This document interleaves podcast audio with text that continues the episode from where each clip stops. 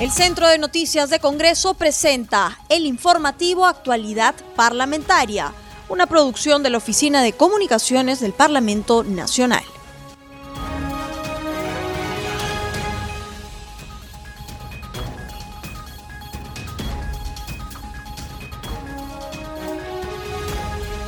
¿Cómo están? Esto es Actualidad Parlamentaria. Les saluda Anaís Uceda y estoy acompañada de Rómulo Vargas. Este programa se transmite en las regiones de Arequipa a través de Radio Azul. En Ayacucho nos escuchan a través de Radio Huanta. En Cusco en la radio Huayna Picchu. En Ica a través de Radio Horizonte y La Libertad en Radio San Juan. Y en Puno nos sintonizan a través de Radio Satel. ¿Cómo estás, Rómulo?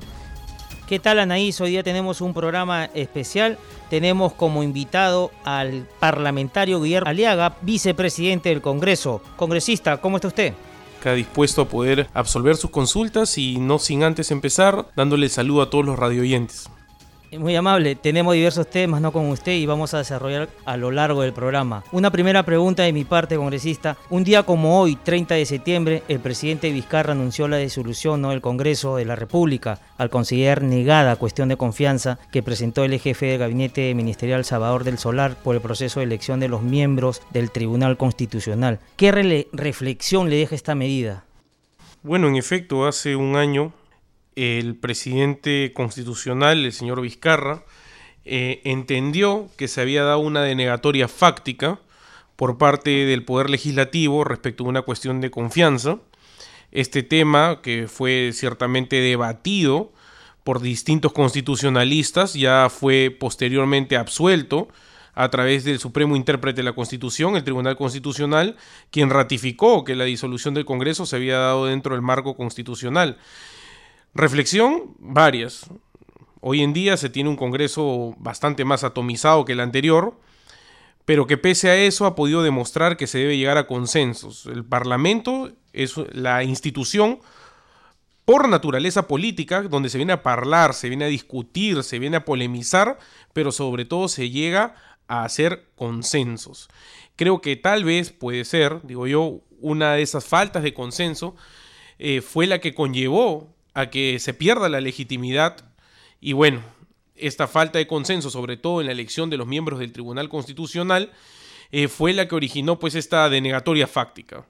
Hoy en día, ya después de un año, esto seguirá siendo revisado por eh, historiadores, constitucionalistas, pero ha conllevado a que se dé un nuevo giro en el tema legislativo y esperamos que el mismo esté siendo gratamente recibido por la población. Hay varias reflexiones y es que los peruanos ya habíamos olvidado un cierre del Congreso que databa ya del año de 1992, un 5 de abril. Y hemos vuelto a recordar un 30 de septiembre del 2019, un cierre constitucional.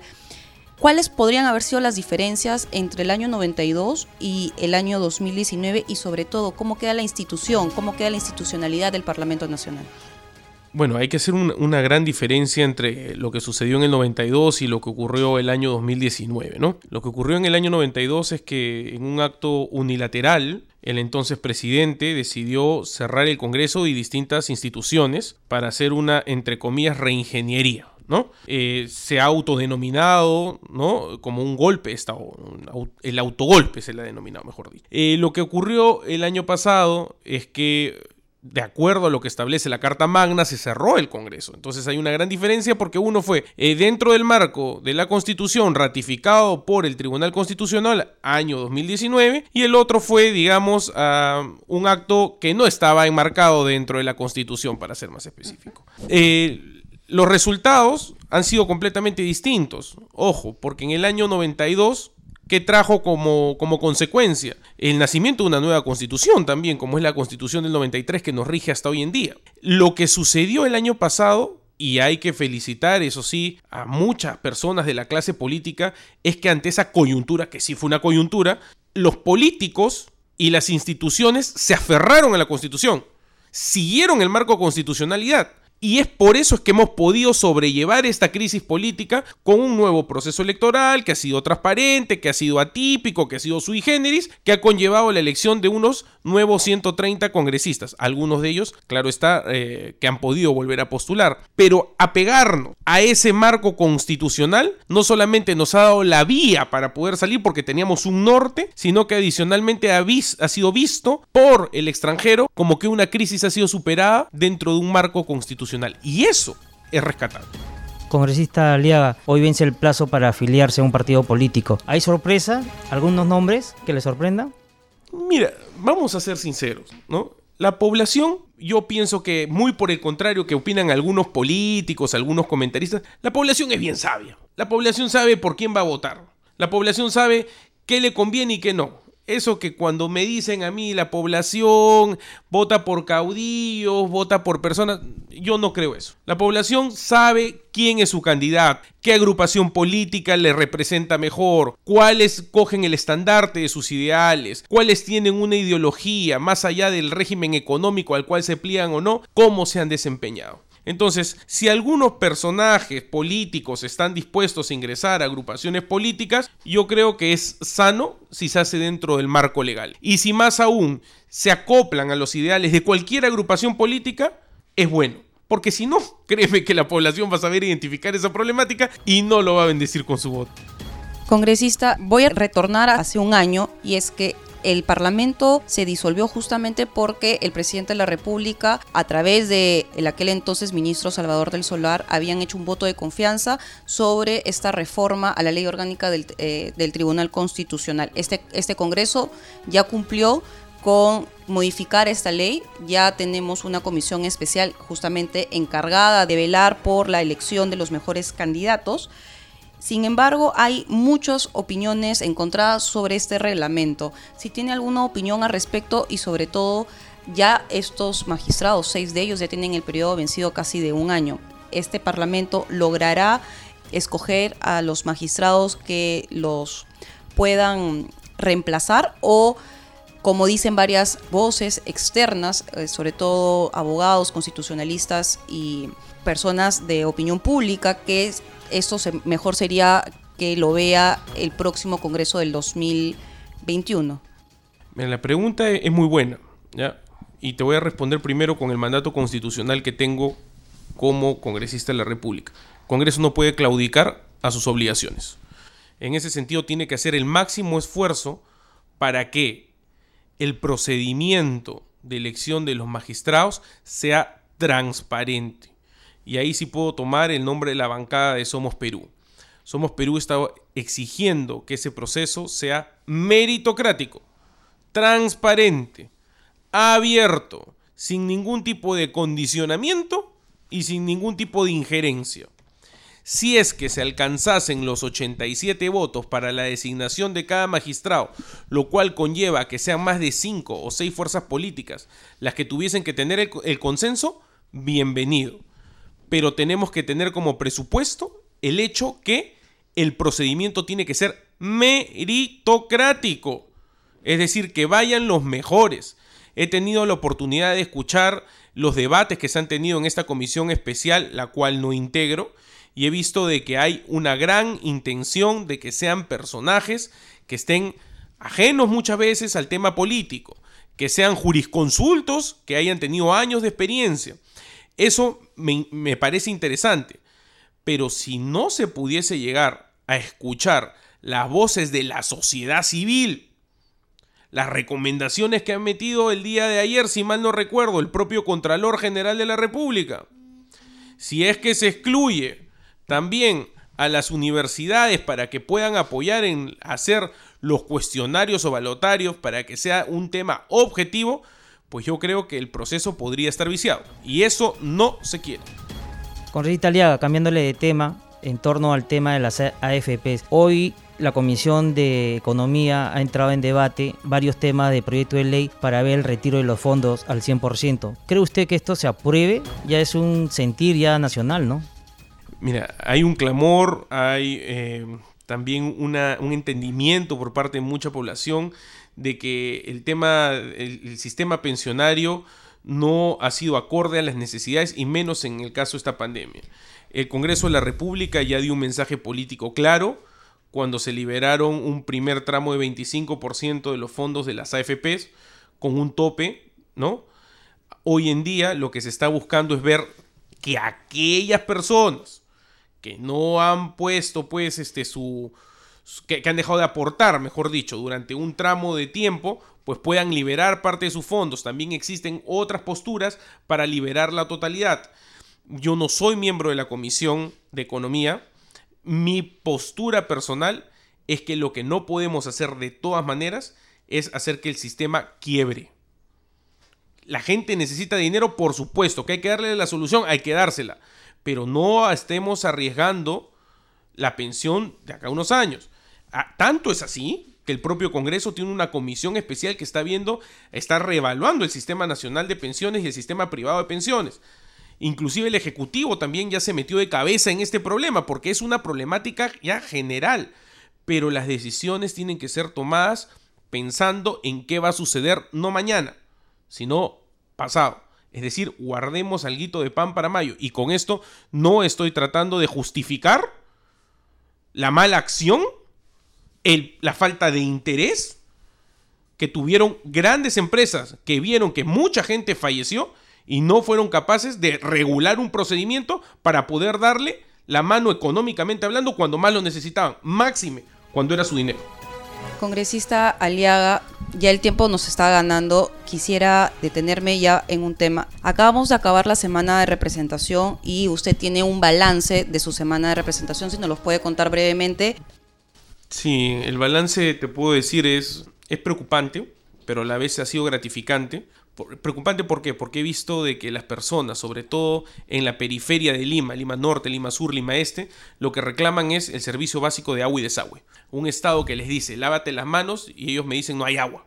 Un estado que dice, lleva a tu hijo al colegio o lleva a tu hijo a que escuche el, ¿cómo se llaman? Las clases a, través de la radio, de la televisión y me dicen no hay televisión. Un estado que te dice, por favor, prende el, internet para que puedan hacer la clase virtual y me dice yo no conozco internet si es que no tengo la recarga de tres soles. Pero por otro lado, ha sido gratificante escuchar ese problema y lo voy a decir porque así como somos críticos de Somos Perú, también tenemos que decir las cosas buenas que se dan. Yo he tenido la oportunidad de llamar al ministro Lozada de Vivienda para tratar temas de problemáticas de Pucusana, de Huaycán, de Cineguilla, y lo llamé un día martes. Y el ministro me dijo, congresista, nos juntamos el jueves. Y el jueves pude hablar personalmente con él de estos problemas y me dijo cuáles eran los mecanismos que se están utilizando. Ese tipo de autoridades, que sean expeditivas para poder darle la razón a la población de por qué se tiene una demora o cuáles son los siguientes pasos, son las que debemos tener. Yo no voy a cuestionar los temas políticos de, manera macro. Yo lo que estoy dispuesto a hacer es pelear por la población de Pucusana, de Cineguilla, de Huaycán, ¿no? De Medio Mundo en Lima, en Lima provincias que me dicen, me falta esto, y que la autoridad me diga, lo vamos a hacer en tal fecha. Ahora, desde el despacho, lo que vamos a hacer es el seguimiento. Eso sería mi semana de representación.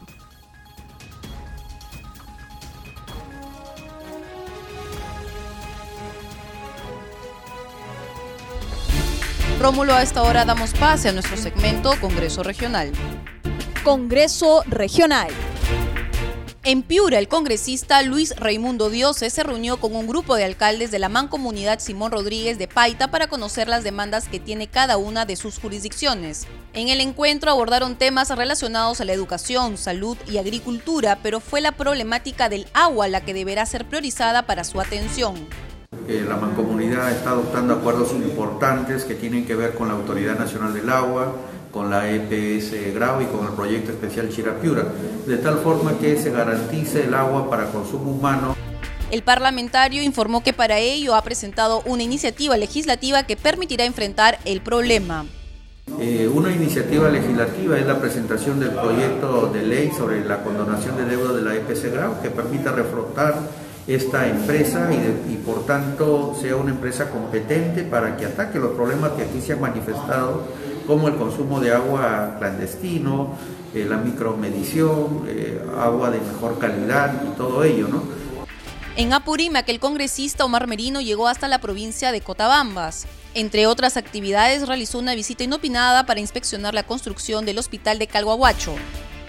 Nosotros estamos viniendo a poder evaluar esta obra. Y también la visita guiada por parte de la empresa constructora que está realizando esta obra tan importante que va a beneficiar a mucha población de la, del distrito de Calguacho.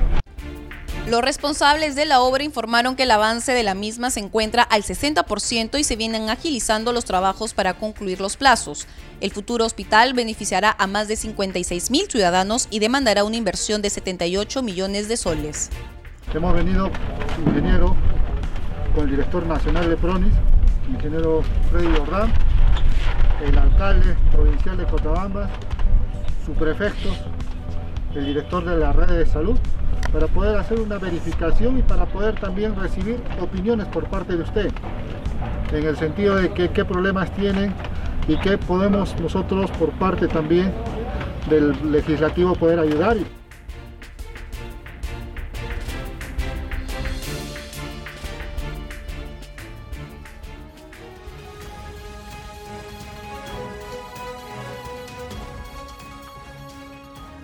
Rómulo, hoy se cumple un año de que el presidente Martín Vizcarra decidiera disolver el Congreso de forma constitucional. Justamente para hablar sobre este tema estamos con la congresista Marta Chávez de la bancada política Fuerza Popular. Congresista, ¿alguna reflexión tras el cierre del Parlamento? Hoy es 30 de septiembre y se conmemora justamente un año del cierre del Parlamento Nacional.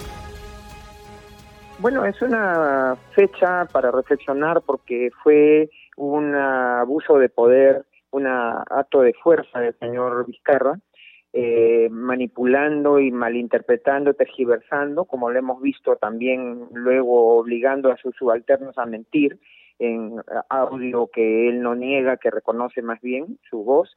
Bueno, en esa oportunidad también hizo un artificio, una, una tergiversación mm, eh, absolutamente negativa de la Constitución y, e inventó no eh, la figura de la denegación fáctica de la confianza en circunstancias en que el Congreso sí le había dado eh, la, el voto de confianza ante una iniciativa que presentaron ese mismo día, justo cuando ese mismo día estaba previsto en la agenda del Parlamento eh, la designación ya de algunos miembros del Tribunal Constitucional.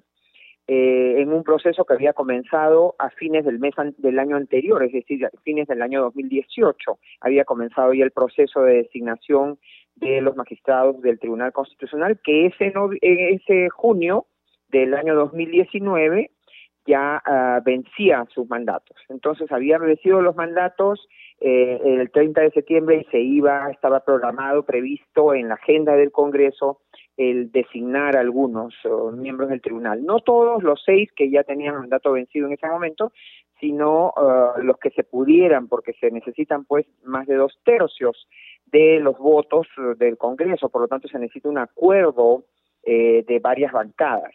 El señor Vizcarra evidentemente eh, se hizo eco del interés personal de algunos miembros del Tribunal Constitucional, no digo de todos, pero ya sabemos quiénes, de no ser reemplazados y provocó esta disolución del Congreso porque supuestamente le, negaron la confianza al no aprobarle ese mismo día una propuesta legislativa que había presentado ese mismo día para cambiar las reglas de designación de los miembros del tribunal. Es decir, eh, en el momento en que ya debía designarse, el, señor Vizcarra pretendía se modifique la ley a su gusto, ¿no?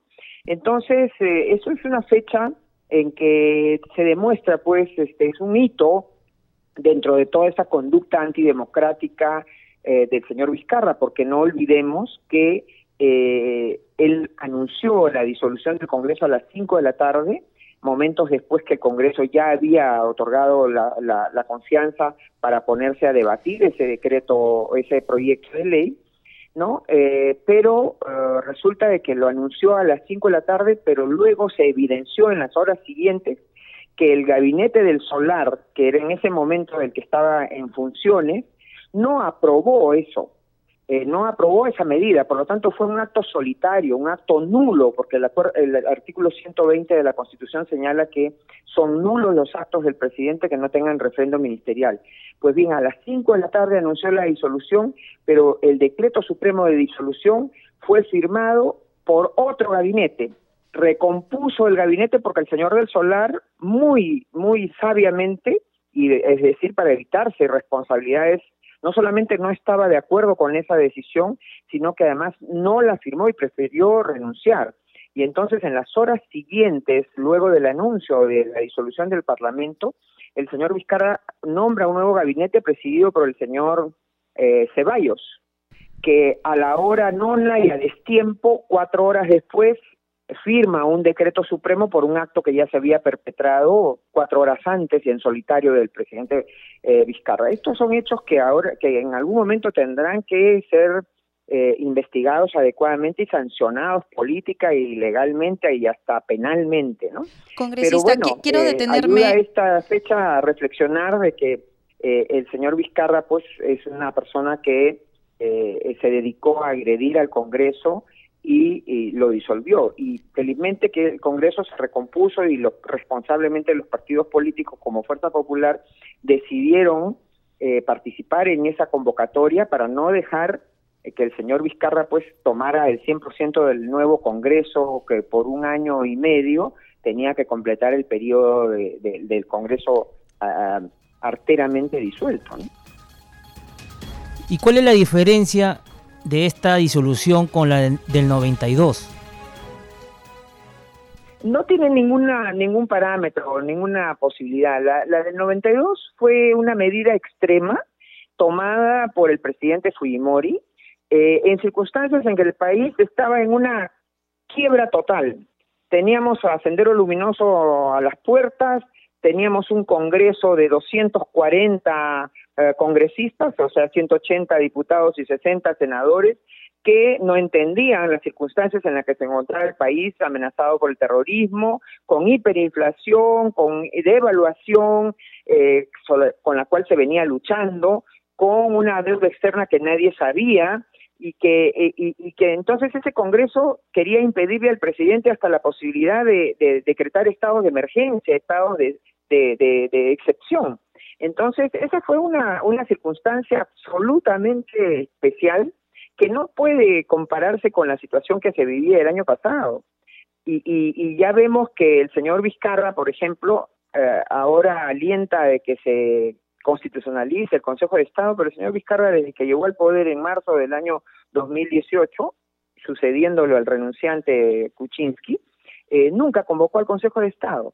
¿No? Eh, lo, lo, está convocando, lo ha convocado seis veces así apresuradamente por el tema de la epidemia y ahora quiere, eh, usando sus, enclaves que tiene el, el señor Vizcarra en el Congreso, quieren constitucionalizar un Consejo de Estado que le sirve al señor Vizcarra solamente para distracción, ¿no? Entonces, eh, yo creo que no, no son absolutamente comparables. Y, y lo del 5 de abril del año 92 sirvió para dar un nuevo orden constitucional, una constitución que ya es la tercera más duradera de toda la historia constitucional del Perú.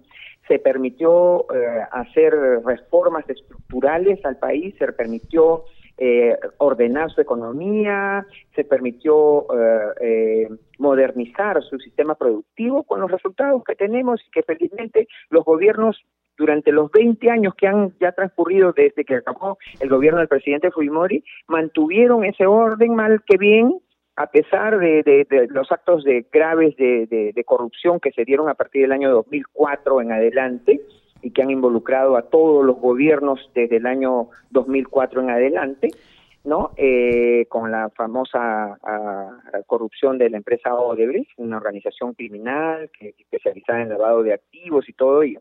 Entonces, no son comparables, para nada son comparables. Y, el Perú, ya lo dijimos los mismos fujimoristas que apoyamos en su momento la decisión extrema del presidente Fujimori del año 92, el Perú no estaba para nuevamente tomar esas medidas, gracias a Dios. Sin embargo, el señor Vizcarra se atrevió y disolvió el Parlamento con razones absolutamente eh, de su propio interés, para poder cubrirse las espaldas, para poder actuar sin ningún control durante varios meses.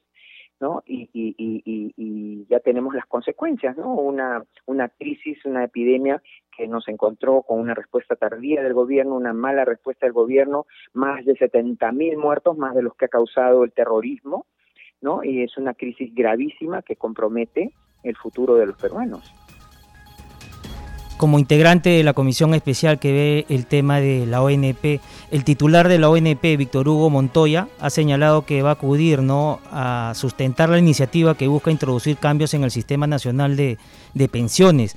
Él señala que los afiliados que retiren aportes dejarían de percibir 200 millones en pensión y cobertura de salud. ¿Hay alguna otra alternativa que el Congreso esté planteando? Bueno, decididamente el presidente Fujimori eh, el año el año 97, no tengo en estos momentos el número del decreto de urgencia y mediante un decreto legislativo eh, creó el fondo de, de previsión eh, el fondo de estabilización previsional eh, o el fondo de consolidación previsional asignándole más de mil millones de dólares con el propósito de beneficiar ya fíjese en ese hace más de hace 23 años para darles bonificaciones a las pensiones menores de mil soles. Hoy, pasados 23 años, todas las pensiones de ese sistema público son menores a, a, 900 soles. Ahí hay un fondo, incluso se le dio las acciones de eh, Electro Perú, que, que, tenía, que manejaba la central hidroeléctrica de Santiago Antunes de Mayolo, la de Huancavelica. Y pues bien, ese fondo aparentemente en los años post gobierno del presidente Fujimori se ha dilapidado, se ha destruido. Con ese fondo se tendrían eh, recursos importantes para cubrir eh, los retiros que eh, de las personas que tienen derecho a retirar lo que no se les va a dar ni materializar en ningún beneficio.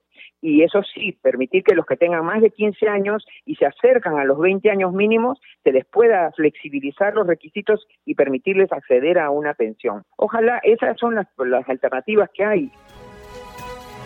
Congresista Chávez, muchísimas gracias por sus declaraciones a CNC Radio del Congreso. Anaís, ya no tenemos tiempo para más, nos vamos y volvemos el día de mañana. Rómulo, llegamos al final de actualidad parlamentaria, no sin antes indicar que este programa se escucha en las regiones de Ayacucho a través de Radio Huanta, en Cajamarca a través de Radio WN. En el Cusco nos escuchan a través de Radio Vilcanota, en Huancayo a través de Radio Estudio Mix, en Junín a través de Radio Amazónica, en La Libertad a través de Radio Fans y en San Martín a través de Radio Nor Selva. Con nosotros hasta el día de mañana.